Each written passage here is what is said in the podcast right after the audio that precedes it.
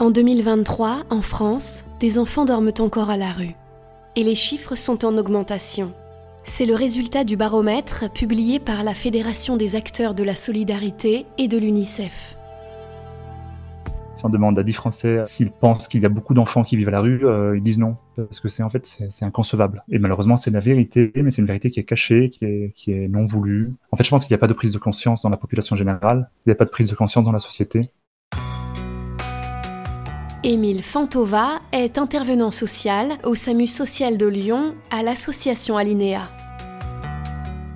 Mon travail consiste à aller à la rencontre de toutes les personnes qui se trouvent sans hébergement ni logement. Lors de la dernière année, euh, nous avons rencontré à peu près 3000 personnes. Lorsque nous rencontrons une famille à la rue, nous essayons toujours de leur transmettre euh, quelques informations essentielles, euh, qu'elles soient hébergées ou non. Donc le but, c'est qu'elles puissent accéder à un suivi social de secteur, avoir une assistante sociale, et ensuite aussi qu'elles trouvent un lieu repère tel qu'un accueil de jour, pouvoir se reposer en journée, rencontrer des travailleurs sociaux et créer du lien avec d'autres familles. Après, en tout ce qui est matériel, euh, on distribue des couvertures, on peut distribuer de l'eau, et ça se limite à ça. On n'a pas de nourriture, on n'a pas de kit d'hygiène, on a très rarement des vêtements et on n'a pas de vêtements pour enfants. Malheureusement, les réponses euh, que nous donnons en famille sont presque jamais à hauteur des, attentes. Et euh, donc très souvent, la seule chose que nous pouvons proposer aux familles qui sont en demande d'hébergement, c'est un rendez-vous euh, pour le mois pour pouvoir réaliser une demande d'hébergement. Demande qui n'aboutira que plusieurs mois, voire plusieurs années plus tard. Alors que, et c'est là le, paradoxe de notre intervention, à notre arrivée, ils pensaient que nous allions les conduire vers un endroit où passer la nuit en sécurité. Donc c'est peut-être ça le plus dur. C'est pas d'arriver et de discuter, c'est de partir. Ce qui est sûr, c'est que les familles que nous rencontrons à la rue sont très souvent en grande détresse et font face à un nombre incalculable de difficultés.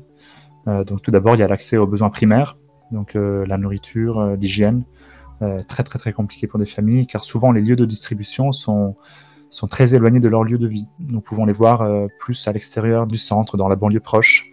Donc c'est des endroits où, où il y aura beaucoup moins d'aide via des dispositifs, des institutions, des associations. Alors ils peuvent trouver là-bas de la solidarité citoyenne, certes, euh, mais parfois on peut faire des orientations qui sont à plusieurs kilomètres de distance, voire à plusieurs quelques dizaines de kilomètres de distance, ce qui est extrêmement euh, compliqué pour des familles avec des poussettes, avec des enfants en bas âge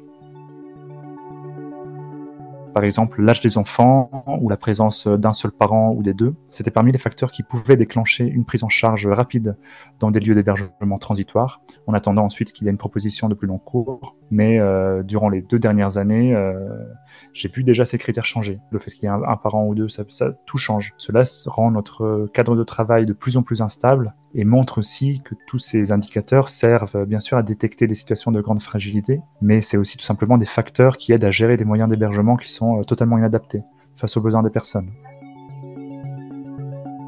1990 enfants sont sans solution d'hébergement à la veille de la rentrée 2023, soit une augmentation de 20% par rapport à 2022.